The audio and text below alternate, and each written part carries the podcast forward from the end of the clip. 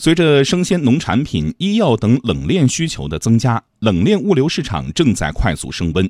数据显示，未来三到五年，我国冷链物流市场规模将达到四千七百亿元，年复合增速超过百分之二十。在政策与市场环境持续向好的背景下，冷链物流市场迎来发展新机遇。来听央广经济之声记者田方玉的报道。北方的黄先生在网上订了一箱海南荔枝，两天后，一箱新鲜荔枝就送到了他手中。南方的钱先生则注意到，家附近的超市今年新增了丰富多样的海鲜品种，而且还提供加工服务，体验感会好一些吧，食材可能会新鲜一些。入夏以来，生鲜产品的需求旺盛，不仅超市里冷藏与冷冻区的面积在不断增加，各大电商平台也加大了生鲜产品的供应。苏宁易购线上超市公司生鲜经营中心总经理程博旭说：“截止到六月份，生鲜这一块呢，基本上是同比增长在三百六十左右。我们在水果品类、海鲜、肉这三个品类，可以说是我们在整个生鲜品类当中最突出或者说是最劲爆的。”数据显示，去年生鲜电商市场交易规模是一千四百一十八亿元，预计今年交易规模将达到两千一百五十八亿元。未来三年，生鲜电商市场复合增长率将达到百分之四十九。生鲜电商高增长背后是对冷链物流的极度依赖。有需求就有商机。近年来，阿里、腾讯、京东等电商平台不断加码冷链物流和生鲜供应链投资，物流企业也不甘落后。圆通、申通、中国邮政等纷纷开始提供冷链配送。就在上周，万科将太古冷链收入了囊中。金源证券首席投资顾问徐传报说。良好的前景促使企业不断加大对冷链物流的投入。一方面呢，我们国家对于食品药品的安全会有更高的一些要求，那这些严格的要求呢会加大冷链的需求。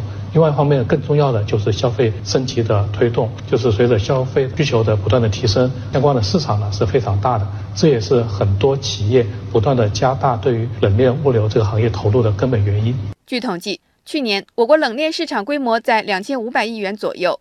预计未来三到五年，冷链物流市场规模将达到四千七百亿元，年复合增速超过百分之二十。而冷链物流的快速发展，反过来也促进了生鲜产品的进口。深圳市进出口水生动物及产品行业协会秘书长许振汉说。深圳进口生鲜行业这一块突变最快的就是三文鱼这一块的进口量，去年的十二月份到今年的七月份，应该是有五倍的增长。快递咨询网首席顾问徐勇说，除了生鲜食品，冷链物流的发展还将促进化妆品、药品等行业的发展。就我们在食品方面是个消费大国，在化妆品方面也是个消费大国。像化妆品的话，假如说你在超过五十度的这样一个高温去运输的话，它的那个营养成分会损失。所以在如果是都采用冷链运输的话，今后这是我们国家发展的方向。市场需求急剧扩张之下，冷链物流热度不减，成为国家重点扶持领域。二零一零年，农产品冷链物流发展规划正式发布，冷链物流首次被提升到国家高度。此后，农产品冷链物流连续七年被列入中央一号文件，去年更是我国物流与供应链发展的政策年，冷链物流成为食品安全与民生保障的重要抓手。今年四月，商务部、工信部等八个部门联合下发通知，开展供应链创新与应用试点。可以说，冷链物流正处于加快发展的历史机遇期。中国物流与采购联合会专家委员会主任戴定一说。